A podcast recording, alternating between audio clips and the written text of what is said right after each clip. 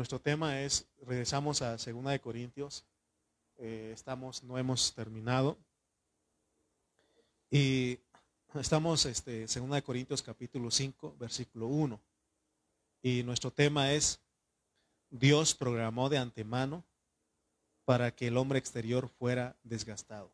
Amén. Dios programó de antemano para que el hombre exterior fuera desgastado. Ese es nuestro tema. Y la lectura bíblica vamos a ir a 2 de Corintios 5:1.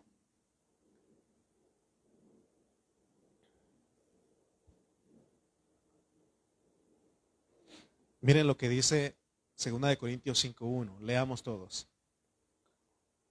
Porque sabemos. La verdad es de que tenemos que estar conscientes de esto, porque sabemos, o sea, no debe haber duda no debe de haber este cuestionamiento de nada, sino que tenemos que hacernos uno como con Pablo que dice esto, porque sabemos, ¿ok? Leamos otra vez. Porque sabemos que si nuestra morada terrestre, este tabernáculo, se deshiciere, tenemos de Dios un edificio una casa no hecha de manos, eterna en los cielos. Pero debemos de saber, porque sabemos, es lo que tenemos que saber nosotros. Oremos. Padre Santo, Padre de misericordias, en esta mañana, Señor, nos dirigimos a ti y oramos para que una vez más nos des tu palabra. Danos una, bendíganos nuevamente con tu palabra, Señor, que podamos recibir vida, impártenos vida a través de tu palabra.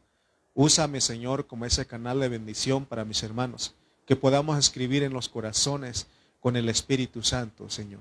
Padre, oramos por aquellos nuestros hermanos que por alguna razón no pueden estar con nosotros en esta mañana, que los ayudes, que, Señor, que les muestre, Señor, el propósito de que estemos en esta tierra. A nosotros en esta mañana tú nos vas a mostrar eso y que todos juntos podamos, Señor, eh, Padre Santo, saber, eh, como dice tu siervo Pablo, porque sabemos, Señor, nosotros tenemos que tener ese conocimiento, pero una realidad de nosotros. Ayúdanos en esta hora, Padre, que podamos recibir tu palabra. Sé con nosotros en esta hora, Padre. En el nombre de Cristo Jesús. Amén. Antes de ir al capítulo 5, repasemos un poco en el capítulo 4, porque este versículo está después, este de 2 de Corintios 5.1, está después de todo lo que él habló en el capítulo 4. Y se acuerdan ustedes que en el capítulo 4, ¿cómo comienza? Vamos a ir al 4.1 y nos demos cuenta y él dice, Pablo, en el versículo 1 de 2 de Corintios 4, por lo cual teniendo nosotros este ministerio, según la misericordia que hemos recibido, no desmayamos. Hay un ministerio que los cristianos del nuevo pacto, que los hermanos del nuevo pacto hemos recibido. Y este ministerio es algo maravilloso. Eh, no, no es como muchos piensan. Este, este servicio que Dios nos ha dado es algo precioso, es un privilegio. Hace tiempo eh, un testigo de Jehová me, hizo una pregunta y aún ahí aprendí con ellos porque me decía esta persona, ¿y tú qué eres? Y yo dice, yo soy cristiano. Yo me congrego en un lugar, tengo un lugar de reunión, yo creo en Jesús como mi Señor y Salvador. Y esa persona me dijo, ¿y, qué privilegio gozas ahí en esa iglesia? ¿Qué privilegio gozas? Y, dije, a ver, explícame, porque privilegio a veces es de que me sirven agua, me, al pastor le dan más este, el plato más, más grande. No, o sea, a veces se piensa eso, ¿no? Y dije, a ver, explícame, ¿a qué, a qué te refieres con privilegio? Y me dice, ¿qué haces tú? ¿Cómo funcionas ahí en tu iglesia? Ah, Entonces entendí que el servicio que hacemos en la iglesia es un privilegio. Todo lo que nosotros hacemos en la iglesia es un privilegio. Y cuando nosotros entendemos, hermano, y en la iglesia cristiana es el único lugar que pasa lo que voy a decir. En la iglesia cristiana, con los cristianos, es el lugar donde usted paga para servir. Así es el ministerio. Porque entendemos que cuando nosotros damos, estamos haciendo tesoros en el cielo. Así es el ministerio porque vamos a llegar a un punto que es algo que no se ve. ¿Me explico? Todos los lugares hacen un trabajo, hacen un servicio, pero les pagan a esas personas que los hacen. Aquí no. Usted sirve y paga por servir. ¿Me explico? No monetariamente, sino que aún con el tiempo, porque dicen que el tiempo es oro, ¿sí o no? El tiempo vale. Entonces usted, al venir aquí a invertir su tiempo, usted está haciendo mucho oro. Tiene mucho oro usted. ¿Me explico? Pero así es el, el ministerio. Por eso los que servimos, hermano, estamos aquí, estamos dispuestos a todo. Y luego, este, a veces me preguntan, ¿y cuándo agarras tu vacaciones? Y cuando te dan tu aguinaldo, ¿no? Tienes tu ahorro, tienes tu Infonavit, tu Fobiste. Y no hay nada de eso. A los que servimos. Porque servimos a un Dios que dijo que no nos iba a dejar. Amén. Y es un privilegio. Eh, por eso cada vez que vengo a la reunión, yo vengo y digo, no, es un privilegio. Porque cuando uno no lo entiende, dice, ah, otra vez yo. ¿Y por qué nada más a mí? soy el que limpia todo el tiempo, el que tiene que... No, es un privilegio. Así es el ministerio, es un servicio, hermano. Todo lo que hacemos en el ministerio del nuevo pacto es un privilegio. Por eso todos, todo lo que hacemos, todo lo que damos aquí es un privilegio, porque dice que en eso nos parecemos a Jesús. Dice el Señor, un día se le apareció al apóstol San Pablo y le dijo, ¿sabes qué, Pablo? es más bienaventurado dar que recibir. Amén. Entonces, hermano, ese es el ministerio, es un servicio y este por eso es algo precioso, es algo maravilloso. Pero debido al descuido de muchos cristianos, no saben realmente cómo funciona el ministerio. Hay algunos que lo, lo hacen de mala gana, otros lo hacen como fuente de ganancia, fuente de ganancias injustas, deshonestas. Y así se aprovechan de los fieles. Y por eso nosotros realmente no nos enfocamos mucho en eso. A veces lo tocamos, pero realmente ese es nuestro, nuestro enfoque, sino nuestro enfoque es que entendamos realmente cómo funciona este servicio. Amén. Y por eso dice que Pablo ahí mismo pone el ministerio del antiguo pacto y del nuevo pacto. Hay una diferencia. Eh, el antiguo eh, que se le dio a Moisés era un ministerio de muerte porque condenaba. Condenaba y mataba. Así era, así Dios le dio a ellos, fue el trato que Dios le dio a ellos. Pero a nosotros el ministerio del nuevo pacto es un ministerio de vida, que da vida. Es un ministerio que intercede, que ruega. Por eso nosotros no podemos maltratar a los hermanos, no podemos ni regañarlos, sino que nosotros tenemos que rogarles aún todavía. Amén. Hay uno que sí obliga y ese es Dios. Por eso el amor de Cristo nos constriñe. Porque de repente nosotros no queremos servir al Señor, no queremos venir a este servicio, a la reunión y Dios produce circunstancias. Y decimos, hey, mejor me voy. Él es el único que puede hacer eso, pero yo no puedo obligarles a ustedes. Yo lo que debo de hacer es rogarles e interceder por ustedes. Porque hay una meta al venir a este lugar. Hay una meta que Cristo se forme en nosotros, que, que, que nosotros menguemos y que Cristo crezca en nosotros. Por eso leímos ahí en 2 Corintios 4.1 y empieza diciendo, por lo cual, teniendo nosotros este ministerio según la misericordia que hemos recibido. Es por misericordia. Y si yo puedo predicar delante de ustedes, es por misericordia, no es por mi capacidad, mi inteligencia, sino que es porque es por misericordia. No merecía yo estar aquí. Quizás yo merecía estar en otro lugar.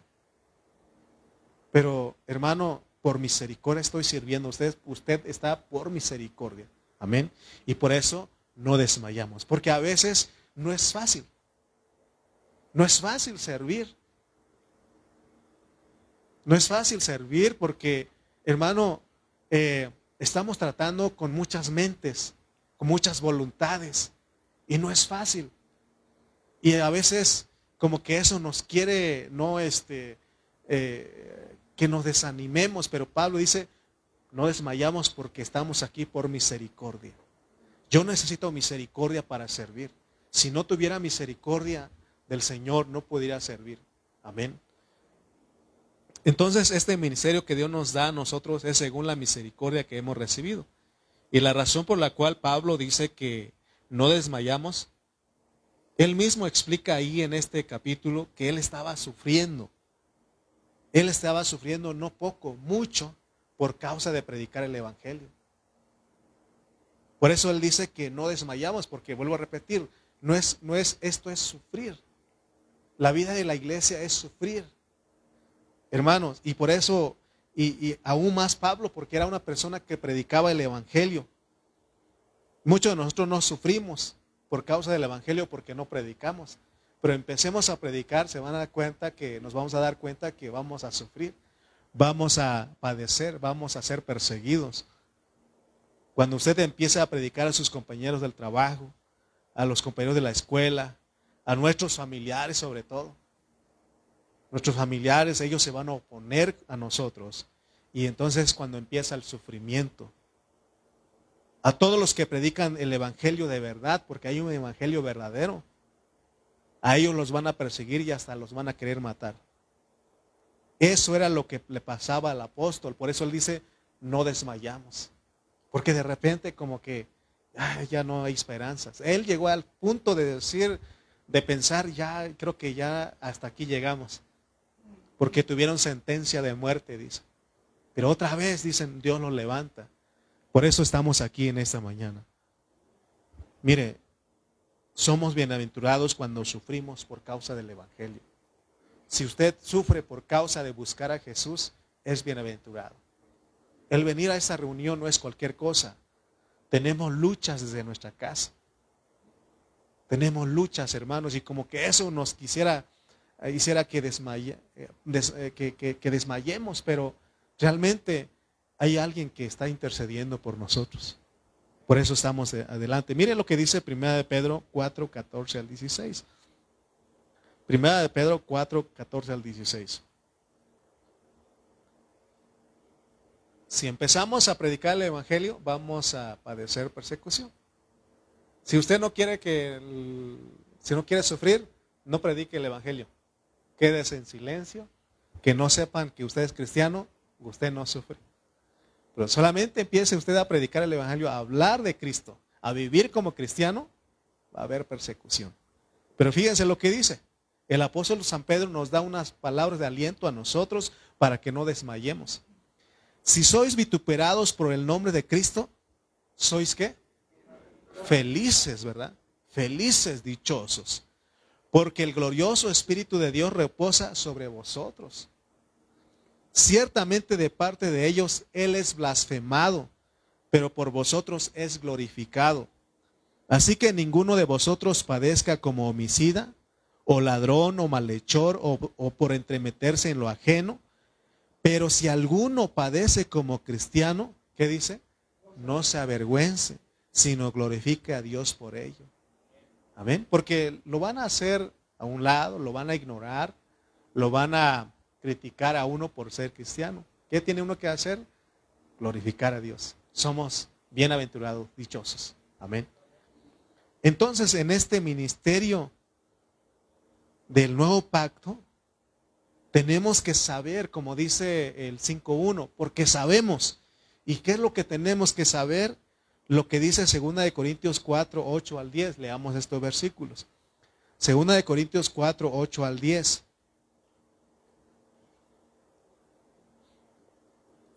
Dice estos versículos, hermanos, que estamos atribulados en todo, mas no angustiados. Estamos, estamos atribulados en todo, mas no angustiados. En apuros, mas no desesperados. Perseguidos, mas no desamparados, porque acuérdense que el Espíritu reposa sobre nosotros.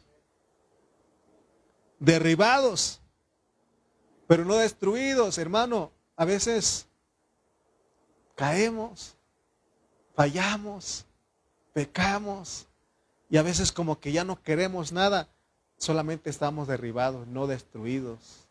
Amén. ¿Se da cuenta que a veces nosotros como que, yo creo que lo de Dios ya no? Hay oposición, hay persecución, hay, se, se nos presenta difícil el panorama, pero estás derribado, no destruido. Amén. Derribado nada más. ¿Cuántas veces usted se ha desanimado? Pregúnteme a mí. Sí, porque dice, nos desanimamos, pero no nos destruye eso. Nos levantamos otra vez. Amén. Y dice el 10, llevando en el cuerpo siempre por todas partes la muerte de Jesús, para que también la vida de Jesús se manifieste en nuestros cuerpos. Llevar la muerte de Jesús en nuestros cuerpos es sufrir por causa del Evangelio.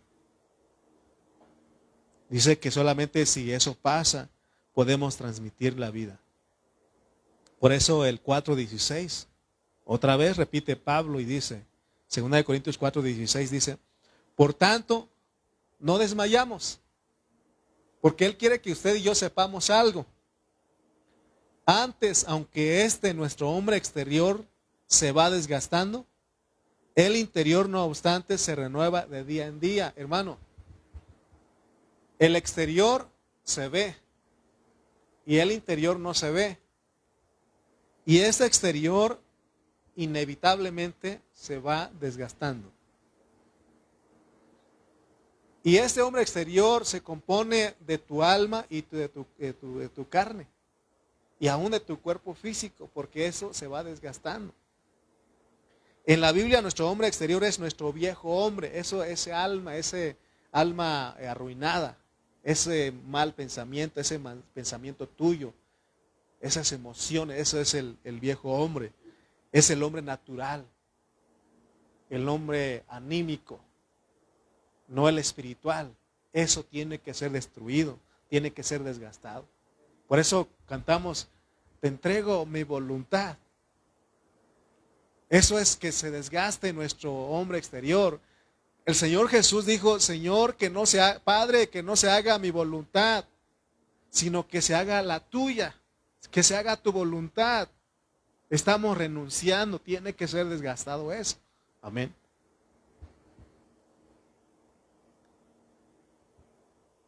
Entonces la Biblia llama al viejo hombre el hombre exterior. Y por eso Pablo dice que no desmaya porque hay situaciones en este cuerpo este se desgasta, se debilita, pero él dice que no desmaya. Él llegó a estar consciente de que todas las tribulaciones, las situaciones, las circunstancias negativas que pasaban a su alrededor era porque lo estaban desgastando. Y es por medio de las tribulaciones. Amén. Muy, muy poquitos cristianos saben lo que es desgastar el hombre exterior. Pero si nosotros logramos captar lo que Pablo nos enseña, entonces vamos a decir, Señor, me dejo desgastar. Porque produce algo. Hay un, si nosotros nos dejamos, por eso es que dice la Biblia, el que quiera salvar su vida, la perderá. Pero el que la pierda su vida por causa de mí, la hallará. Fíjense lo que está diciendo. Lo que está diciendo. Entonces, eh, hermano, Dios programó de antemano todas las situaciones para que el hombre exterior fuera desgastado. No hay otra alternativa, no hay otra opción, no hay un atajo para la madurez. Todos tenemos que pasar por un programa. Se dan cuenta que no todos nosotros estamos sufriendo, tenemos las mismas situaciones. Cada quien está sufriendo, pero todos estamos sufriendo. Y aún como cristianos. Por eso me pregunta a ustedes en esta mañana, ¿ustedes están siendo desgastados? Si usted está siendo desgastado, amén. Y si no, tiene que decir al Señor que sea desgastado su hombre exterior. Porque ese hombre exterior no le permite para que el otro se renueve. Porque hay algo en nosotros que Dios depositó que tiene que salir. Nosotros tenemos nuestro carácter, nuestro temperamento, nuestra voluntad, nuestras emociones. Y esos no son nada buenos, no son agradables. Hay gente que tiene un, dicen, un carácter feo, ¿sí? Y todos lo tenemos que de repente sale, hermano. De repente explotamos. Ese es nuestro viejo hombre, ese tiene que ser desgastado. Amén. La palabra de Pablo es que el hombre exterior tiene que desgastarse.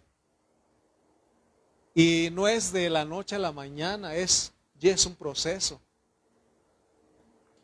Si analizamos el contexto nos daremos cuenta que el hombre exterior, para desgastarlo hay una manera.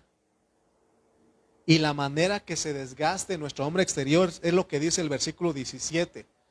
Segunda de Corintios 4, 17 dice, porque esta leve tribulación momentánea produce en nosotros un cada vez más excelente y eterno peso de gloria. ¿Se dan cuenta? La tribulación. Y aún Pablo, como era una persona que llegó a la madurez, él entendió que era una leve y momentánea. No es para siempre. ¿Cuántos de ustedes se han enfermado de una gripa, de algo así? Y no es para siempre. Hay unos que duran unos días más que otros, pero estamos esperando de que se, se, eh, tomar un medicamento y se acabe. Así lo entendía Pablo con las tribulaciones. Eran leves y eran momentáneas. O sea que para que nosotros seamos desgastados tiene, que haber tribulación. Amén, hermanos. Porque si nosotros no somos atribulados, no hay forma de que seamos desgastados. ¿Por qué creen ustedes que la otra vez le dijimos o hablamos, Dios nos habló y nos dijo que no tenemos que quejarnos? ¿A quiénes le echamos la culpa nosotros? A todo mundo. Mi esposa, mi esposo, mis hijos, mis hijos. ¿Quiénes más? Mi suegra, mi mamá, mi tío, mi perro. De todo mundo nos quejamos nosotros. ¿Sí? Hermanos, no hay forma de que seamos desgastados si no estamos siendo atribulados. Hay grupos que se llaman pare de sufrir. ¿Alguna vez usted ha escuchado de ellos? Pare de sufrir. Creo que se llama iglesia Pare de sufrir, se llama. Creo que vi uno aquí por este. Mejor no le digo porque ustedes van a querer ir allá. Pero está aquí cerca. He visto el letrero ahí. Y se llama Iglesia Universal de Jesucristo, ¿no? Pare de sufrir, dice. Y ellos, ellos así lo, lo proclaman. Y aún hay iglesias cristianas que inconscientemente predican ese evangelio. ¿Se acuerdan que la otra vez les dije a ustedes que Dios me enseñó a orar? Porque yo antes oraba y le decía, Señor, sánalo. Que no le falte nada, Señor que no sufra. Ese es un evangelio, pare de sufrir. Pero aquí Pablo dice que esta leve tribulación momentánea, porque él dice que en ese ministerio sufrimos, pero ahí tiene un propósito, no sufrimos por sufrir, sino que sufrimos porque Dios quiere producir algo en nosotros. Amén. Solo imagínense ustedes al no tener que al no tener el, entendimiento correcto, uno puede hasta llegar a poner un rótulo, un, letrero allá acá afuera que diga, iglesia, pare de sufrir. Pero lo, lo tremendo es que cuando entren aquí las personas, se van a dar cuenta que la vida de la iglesia es otra cosa. Yo me pregunto en esa iglesia, pare de sufrir. ¿Será que no sufren ahí? Hermano, en chino usted sabe cómo se escribe problema.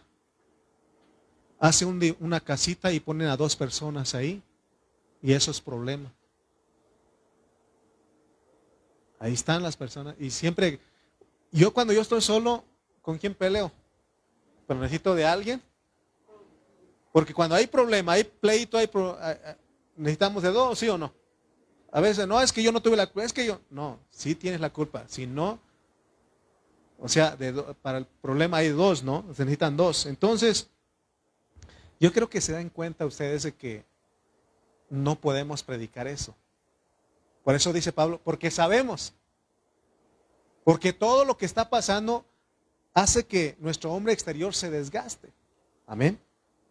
Tus preocupaciones, tu estrés, tu angustia, eso también está provocando que tu hombre exterior se desgaste, ¿sí o no?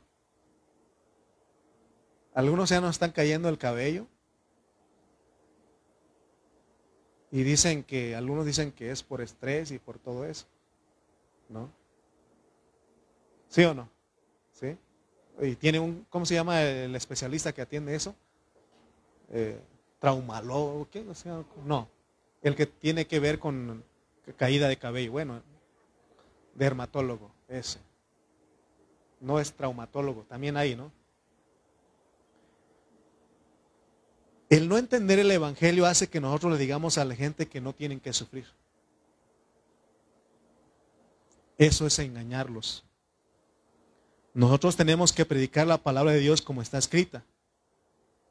Porque si les predicamos a todos los que entran en la, iglesia que tienen que ser desgastados, entonces ellos van a tomar el Evangelio de una manera diferente. Porque ¿qué hace uno cuando no entiende? ¿Hay problemas? A correr. ¿Y a dónde vas a ir? ¿Y habrá una iglesia que no tenga problemas? Porque ni aún el de pare de sufrir, creo yo, tienen problemas. Todos tienen problemas. Y si usted encuentra una iglesia que no tiene problemas, usted llega ahí y empieza a ver problemas. Mejor quédese con su problema aquí con nosotros. Quedémonos. Hemos dicho, hermanos, hemos dicho que, ¿se acuerdan que ya hemos hablado de este punto de cómo podemos ser desgastados? Y le decía hace un momento que es por nuestra pareja.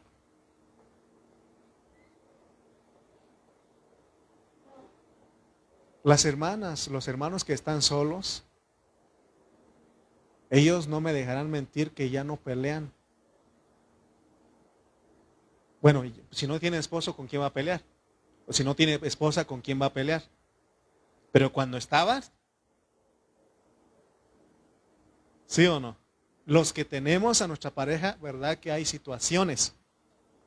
O nada más en mí. ¿Habrá alguna pareja, hermano? Disculpen ustedes, nosotros no tenemos problemas. Nosotros pura, pura miel. Y dijo alguien pura miel también en palaga.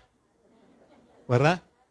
Entonces, hermano, eh, en la pareja, es decir, la mujer puede ser desgastada por su marido o el hombre ser desgastado por la esposa, pero de los dos no puede ser de un solo lado. Por eso Dios nos pone a los dos. Y uno piensa, a veces hubiera escogido a otra persona, a lo mejor me iba bien. Esa era tu horma de tu zapato, como dice la horma de tu zapato. No, o sea, hermano, no podemos pensar otra cosa.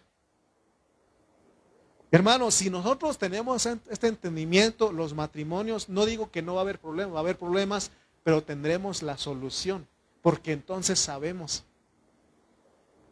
porque nuestro, nuestra, nuestra esposa, tu hermana, tu esposo es soberano. Dios decidió con quién nos íbamos a casar. Alguien una vez me dijo, pues tú escogiste a tu esposa. Tú, no, yo no escogí. Él fue el que escogió. Él decidió. Él dijo que esa mujercita me tenía que desgastar y yo a ella. ¿Estamos entendiendo? ¿Sí? ¿Te vas a quejar todavía? ¿Me voy a quejar todavía? es que esta mujer, es que este hombre. Porque a veces decimos, mejor me voy. ¿A dónde vas a ir tú? ¿A dónde vas a ir? Amén. Hermanos, mire, cuando alguien, por ejemplo, si la mujer trata mal al marido porque va a haber problemas. Si él entiende que es para ser desgastado, él no va a pelear. Y si pelea, debe de entender también que es para el desgaste de los dos. Uno de los dos tenemos que entender eso. Uno de los dos tenemos que decir, es para mi desgaste. No es cualquier cosa, no es de que tomes una Coca-Cola ahí y riéndote ahí y es para, no, duele. Pero tenemos que aprender y saber, como dice Pablo, es para mi desgaste. Tus hijos. Hermano, es, son, hay, los hijos, no crean ustedes, son problemáticos. Usted como hijo fue problemático. Usted hacía desvelar a su mamá, a su papá ahí. Todos, hermano, entonces, pero todo eso es para nuestro desgaste, el del hombre exterior. Amén. ¿Se acuerdan cuando hablamos de Jacob en Génesis 32? Y dice que ahí que, que Dios peleó con Jacob. Ahora, fíjense hermano, hace tiempo yo entendí que, o más bien yo decía que si, si tu mujer te pelea, es el diablo. Pero quiero corregir en esta hora.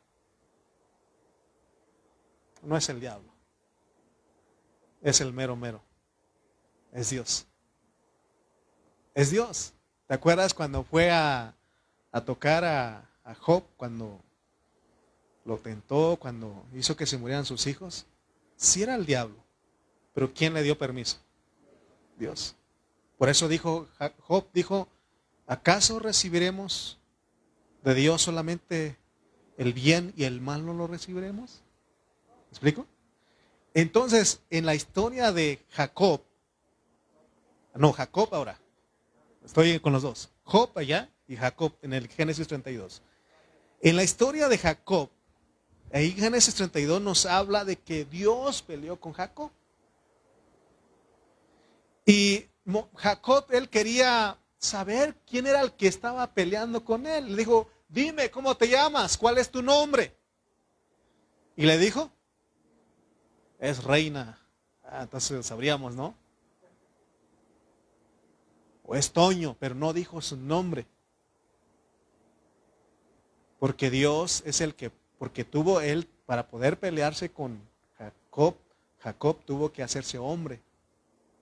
Por eso dice que nuestra lucha no es contra carne y sangre, es Dios produciendo.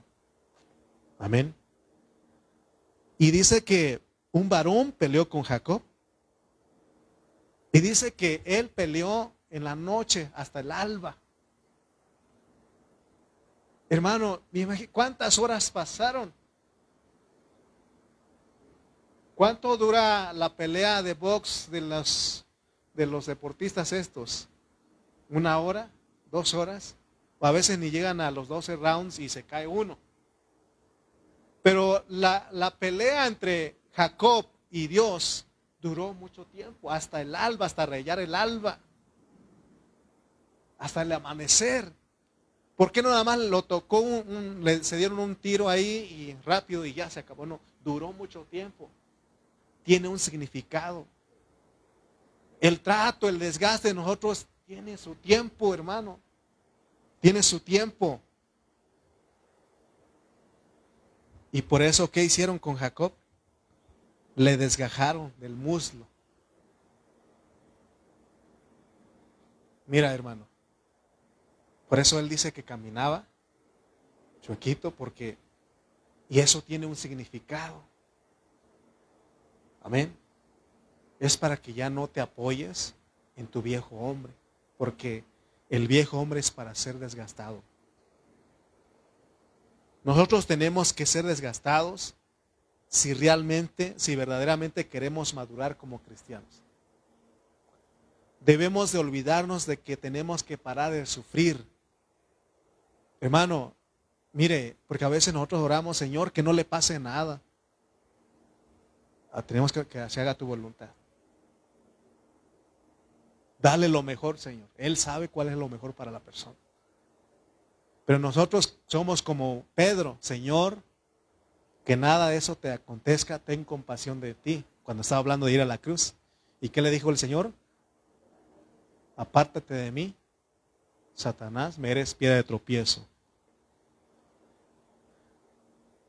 Hermanos, si nosotros no olvidamos este mensaje de parar de sufrir, entonces el evangelio, la palabra de Dios nos va a hacer, nos va a parecer algo raro. Sin embargo, la pureza del evangelio es esta leve tribulación momentánea produce algo en nosotros. Es más, Jesús mismo dijo unas palabras, porque a veces nosotros decimos, pero no lo entendemos. Y él dijo unas palabras, por ejemplo, le dijo, en el mundo tendréis aflicción. En el mundo tendréis aflicción. O sea que con solo el hecho de estar viviendo en este mundo, nosotros qué vamos a tener aflicción. ¿Qué es ser afligido? Es sufrir. Amén. Pero se dan cuenta que a nosotros, hermano, no nos gusta sufrir. Cuando alguien, por eso el Señor dice, si alguien te golpea una mejilla, pone en la otra, dile, te faltó este. Pero ¿qué hacemos nosotros? Tú me das, yo te doy. ¿Se dan cuenta? O sea, eh, porque ahí está nuestro viejo hombre que quiere defender sus derechos, quiere, que quiere pelear. Hermano, a ninguno de nosotros nos gusta sufrir, pero tenemos que entender, porque es para nuestro desgaste, ni mucho menos queremos morir. Son pocas las personas que pueden decir, ya, yo ya quiero morir. Mire lo que dice Juan 16, 33 lo que, las palabras que yo mencioné hace un momento. El Señor dijo, estas cosas os he hablado para que en mí tengáis paz. Mire, en medio de la aflicción Él quiere que tengamos paz. En el mundo, ¿qué? Tendréis aflicción. Pero confiad, yo he vencido al mundo. El hecho de estar en este mundo, vamos a tener aflicción. Acuérdense siempre que el simple hecho de vivir en esta tierra es para sufrir para ser afligidos. Para eso Dios nos puso aquí. Amén. No me crean, vamos a leerlo. Segunda de Corintios 5.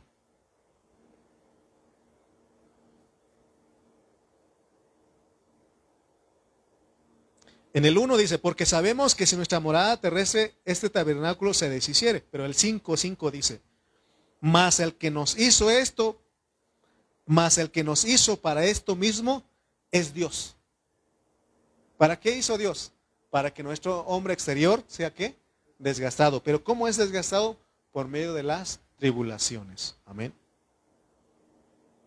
Hermanos, si alguien no entiende este mensaje que estamos hablando en esta mañana, ¿sabe qué va a pasar con esa persona? Va a vivir frustrado.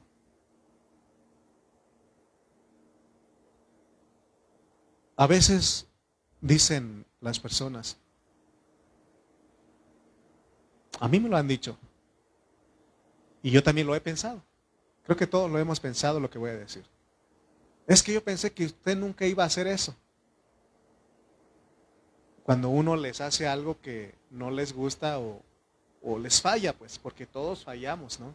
Es que yo pensé que tú nunca, nunca ibas a hacer eso. Tú no eras eso. Hermano, todos fallamos, todos cometemos errores. Amén. Pero si nosotros no entendemos que cuando las personas hacen algo en contra de nosotros, en contra de nosotros, si no entendemos que es para nuestro desgaste del hombre exterior, entonces vamos a vivir frustrados. Por eso la gente se desilusiona de, las iglesias, de los hermanos, del pastor. Pero es para nuestro desgaste. Porque cualquier cosa negativa que le llegue a su vida, eso lo va a frustrar. Lo va a frustrar. Pero si usted y yo tenemos el entendimiento correcto de que Dios nos mandó a este mundo para sufrir, para ser afligidos, entonces vamos a decir como dice Pablo en el versículo 16 de 2 de Corintios 4. 2 de Corintios 4, 16 dice, por tanto, no desmayamos. Todo lo que pasa no me desanima. Eso es tener un grado de madurez. Si alguien le hace algo a usted por causa de ser cristiano y usted dice, yo sigo adelante, pero a veces, ¿qué hacemos nosotros? Nos desanimamos, ¿sí o no? Ya no quiero nada con Dios, ya no quiero nada con la iglesia. Hermano, no hemos entendido. ¿Acaso el hecho de que usted se aleje de la iglesia va a mejorar su vida? No, al contrario. Aquí al sufrir por Cristo, el Espíritu de Dios reposa sobre nosotros. Amén. Dice él, porque en el 16, por tanto, no desmayamos antes, aunque este nuestro hombre exterior se va desgastando, el interior no obstante se renueva de día en día, porque esta leve tribulación momentánea produce en nosotros un cada vez más excelente y eterno peso de gloria. Hay un propósito. Por eso Pablo dice que todas las cosas nos ayudan para bien, a los que son llamados conforme a su propósito. Por eso Pablo escribió las palabras que él dice en, en Romanos 8:32 dice el Romanos 8:32, el que no escatimone a su propio Hijo, sino que lo entregó por todos nosotros, ¿cómo no nos dará también con él todas las cosas? O sea que él ni a su Hijo perdonó, sino que le dio todo. Versículo 35 y 36 dice, ¿quién nos separará del amor de Cristo? ¿Tribulación? Otra vez repite, o angustia, o persecución, o hambre, o desnudez, o peligro, o espada como está escrito, por causa de ti somos muertos todo el tiempo, somos contados como ovejas de matadero. Hermano, nuestro hombre exterior tiene que ser desgastado hasta desaparecer. Amén. El Dios que se encarnó, ¿quién es Jesucristo? ¿A qué vino Él a este mundo? A que le sirvan, a que no pase hambre, a que no pase frío, a que hablen bien de Él. ¿A qué vino Él? A sufrir él vino a sufrir. Amén. Él es nuestro modelo a seguir. Por eso dice que el que no escatimone a su propio hijo. Amén. No perdonone a su propio hijo. Le dio todo. ¿Por qué no a nosotros no? Porque a veces nosotros decimos, ¿por qué yo? ¿Y por qué nada más a mí? Amén. Hermanos, si nos tocara morir en este instante o en la noche, le vamos a dar hasta en la noche, Fíjense, hermano, porque estamos hablando del desgaste a que nos muramos de nuestro hombre exterior. Si a usted y a mí nos tocara morir, vamos a dar hasta la noche, porque todavía vamos a tener Santa Cena. ¿Sabe qué va a pasar? Usted y yo vamos a dejar de afanarnos, porque aún el afán nos aflige. ¿Sí o no? Por eso, mientras estamos vivos, vamos a ser afligidos. Dice Mateo 6:34, así que no os afanéis por el día de mañana, porque el día de mañana traerá su afán. Basta cada día su propio mal. Fíjense, todas las personas viven afanados. Dicen las personas de los pueblos, de los ranchos, es que en las ciudades la vida es más rápida. ¿Sí? Como que en los pueblos es un poquito más relajado. Las personas van a trabajar un rato, ocho horas, regresan, ahí están, en su hamaca y ahí están. Pero aquí en la ciudad no. Vas corriendo, llegas a la casa a arreglar otra cosa y acá y para allá, ¿sí o no? ¿En qué nos afanamos? En nuestros pagos. Vas a descansar de tus pagos si te mueres hoy día. ¿Nunca ha visto que a un muerto le cobren la renta todavía? A la familia, a los que están vivos, le van a cobrar. Adiós Coppel, adiós Electra. En nuestros quehaceres nos afanamos. En los trabajos, ¿sí o no? Pero si nos tocara morir nosotros dejaríamos de afanarnos. Porque aún esos son afanes, esos son aflicciones. Si usted sacó algo a crédito, está pensando en pagar en eso cuando llega el mes. Ya estamos ahí.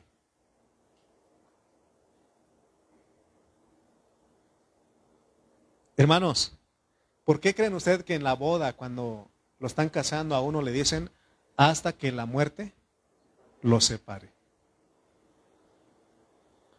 Mientras tanto, quiero decir a los matrimonios, mientras tanto, soporte y acepte a su peleonero.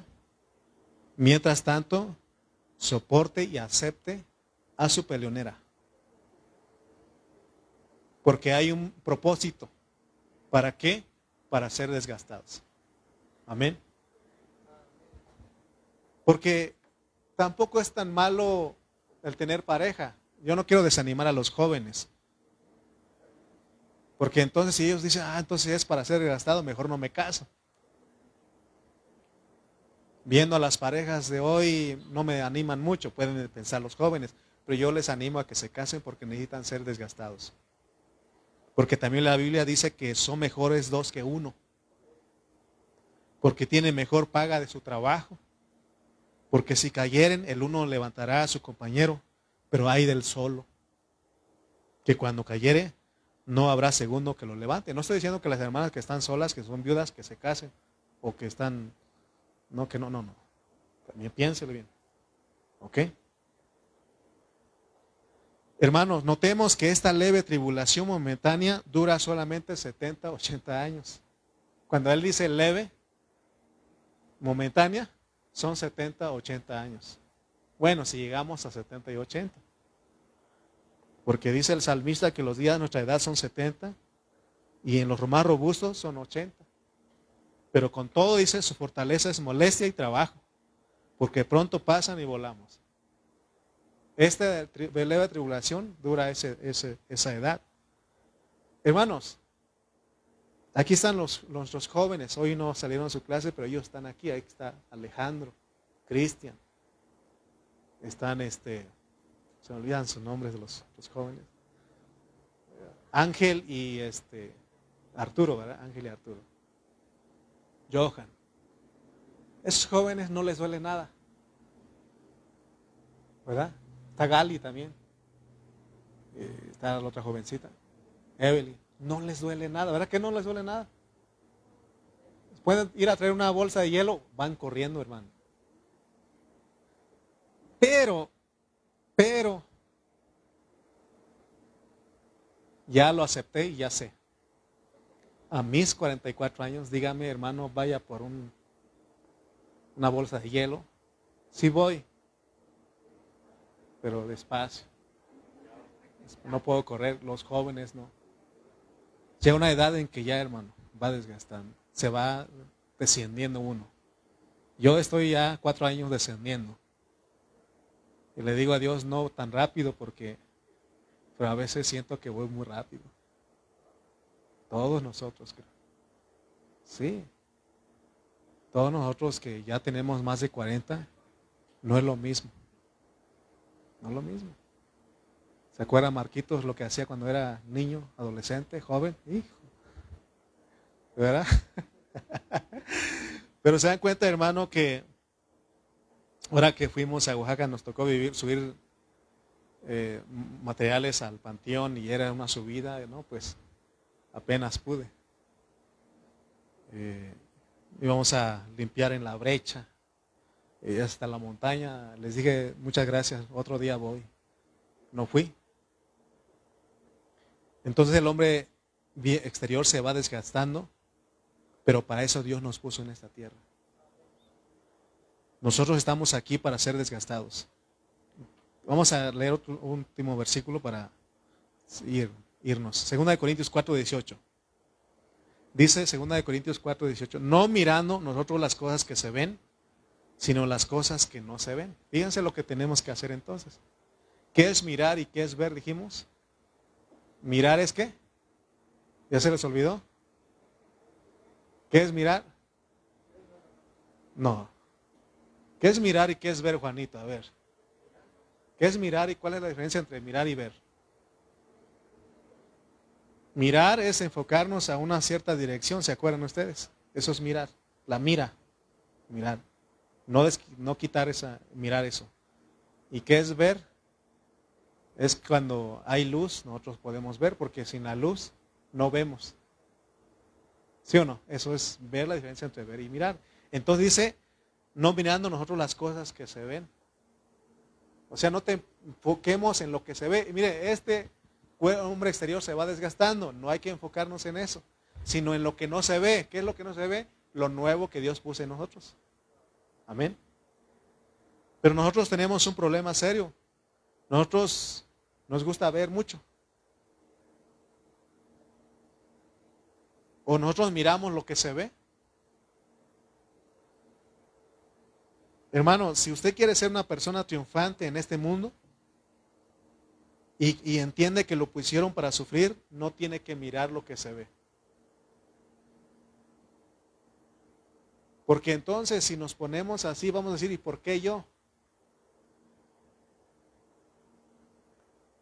Miren, los jóvenes, ellos están jovencitos, pero ya va a llegar un momento. Cuando tengan mi edad, se le van a salir las arrugas, las canas, se le va a caer el pelo. Y uno va al espejo y empieza a verse. Cuando eres, estás joven, ni te miras, ni te ves en el espejo. Bueno, yo no me miraba porque estaba confiado en lo que yo era. ¿No? Sí, es una realidad, pero ya cuando uno empieza, y ya se le está cayendo una cana para acá, está cayendo el cabello, las arrugas, ya no empieza uno, empieza a usar lentes, ¿sí? No tenemos que poner nuestra mirada en eso. Para eso es, para ser desgastado. Amén. Porque hay gente que no acepta su edad. ¿Cuántos años tiene usted, hermano? Yo tengo 30. Me acuerdo de un hermano que ya tiene más de 50 y siempre, desde que lo conozco, dice 30. Y le digo, hermano, este, van a salir los jóvenes a la reunión. Hermano, ¿a dónde nos vamos? Y ya tiene más de 50. Y le digo, está bien, pues no quiere aceptar su edad, pero es una realidad que esto se va desgastando. Como a veces quiere hablar como la chaviza, pero no le queda. O quiere vestirse como la chaviza, pero no le queda. ¿Verdad que no? Tenemos que aceptar que, hermano, se va desgastando. Todo lo que es físico, todo lo que usted puede ver es temporal. Porque dice, pues las cosas que se ven son temporales. Las que no se ven son eternas. Hay algo eterno en nosotros. Eso tenemos que ocuparnos.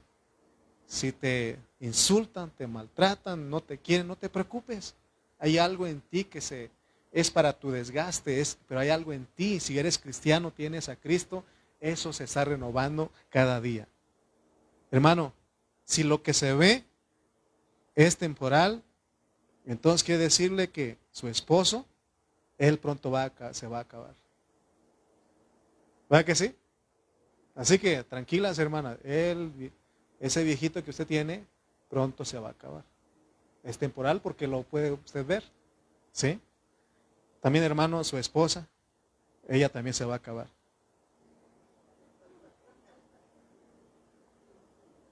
Hermano, lo que se ve, lo que se ve es temporal, no es eterno. ¿Ok?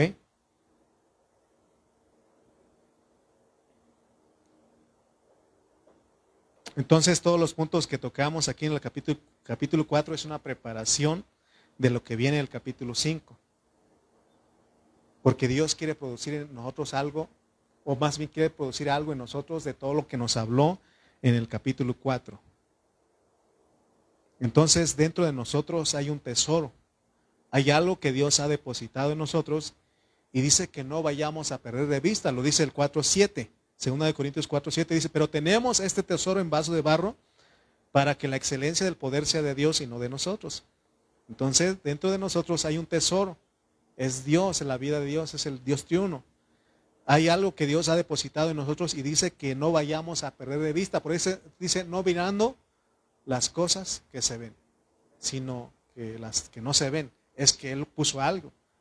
Eh, miren hermanos, ese algo que Él depositó es eterno. Muchas veces nosotros divagamos porque se nos olvida muy fácilmente que Dios, que Dios tiene un propósito con nosotros y con nuestros hijos. Pero a nosotros, a nosotros se nos olvida debido a los afanes, a los quehaceres de la vida, a la rutina de, diaria de la vida, porque tenemos una, un afán, una rutina, ¿sí? Por ejemplo, los hermanos, que los niños a la escuela, que hay que ir por ellos, hay que traerlos y, los trabajos, que ir a trabajar y todo eso, son, son rutinas. Y eso hace, y nos enfocamos tanto en eso, que se nos olvida lo que no se ve. Amén. Hoy nosotros tuvimos la experiencia. Mi papá y mi mamá no, no pasaron dos años que ellos partieron de este mundo. Ellos en toda su vida se ocuparon en arreglar su casita, en tener algunas cositas. Y ahora se quedó.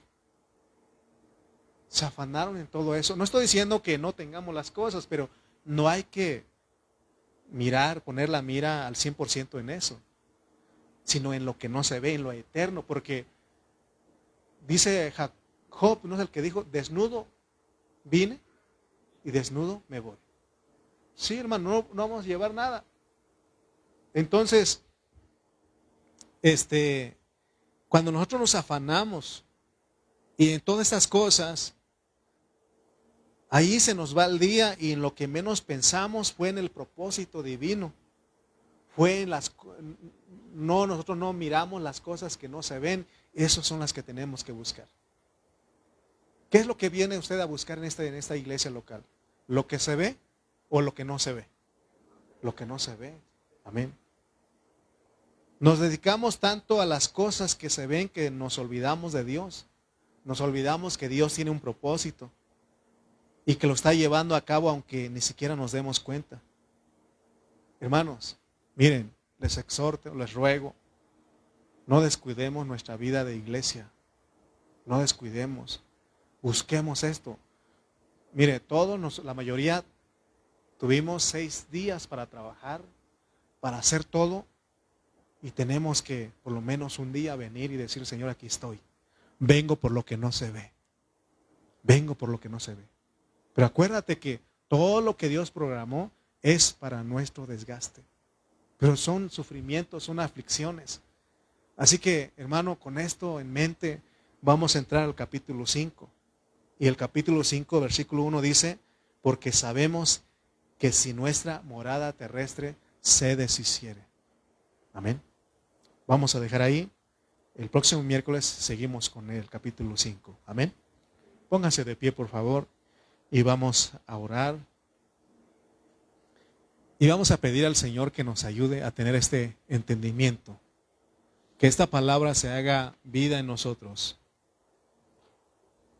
Y que en todo momento, hermano, pensemos en lo que, o miremos lo que no se ve, lo cual es eterno. Amén. Padre Celestial, te damos gracias en esta mañana. Gracias, Señor, porque nos permites entender tu palabra. Y aquí no hay engaño, Señor, porque tú, tú mismo dijiste que en el mundo tendremos aflicción. Aún tú dices a través de tu siervo Pablo, Señor, que, que hay una leve tribulación momentánea que produce en nosotros un excelente peso de gloria. Señor, ayúdanos, Señor, a que no reneguemos, sino que estemos dispuestos a que nuestro hombre exterior sea desgastado hasta que muramos totalmente para que lo interior, lo eterno, lo que no se ve, sea formado totalmente. Señor, que seamos revestidos aún de nuestro cuerpo, que ese cuerpo glorificado, Señor, que tú ya tienes para nosotros, que eso lo anhelemos, Padre. Eso no es lo que no se ve. Señor, te damos gracias porque tú dices, Señor, que no andamos por vista, sino por fe. Gracias por esta vida de iglesia, gracias por tu palabra en esta hora. A ti te damos toda la gloria y toda la honra. En el nombre de Jesús. Amén y amén. Amén. Gracias a Dios, hermanos. Amén.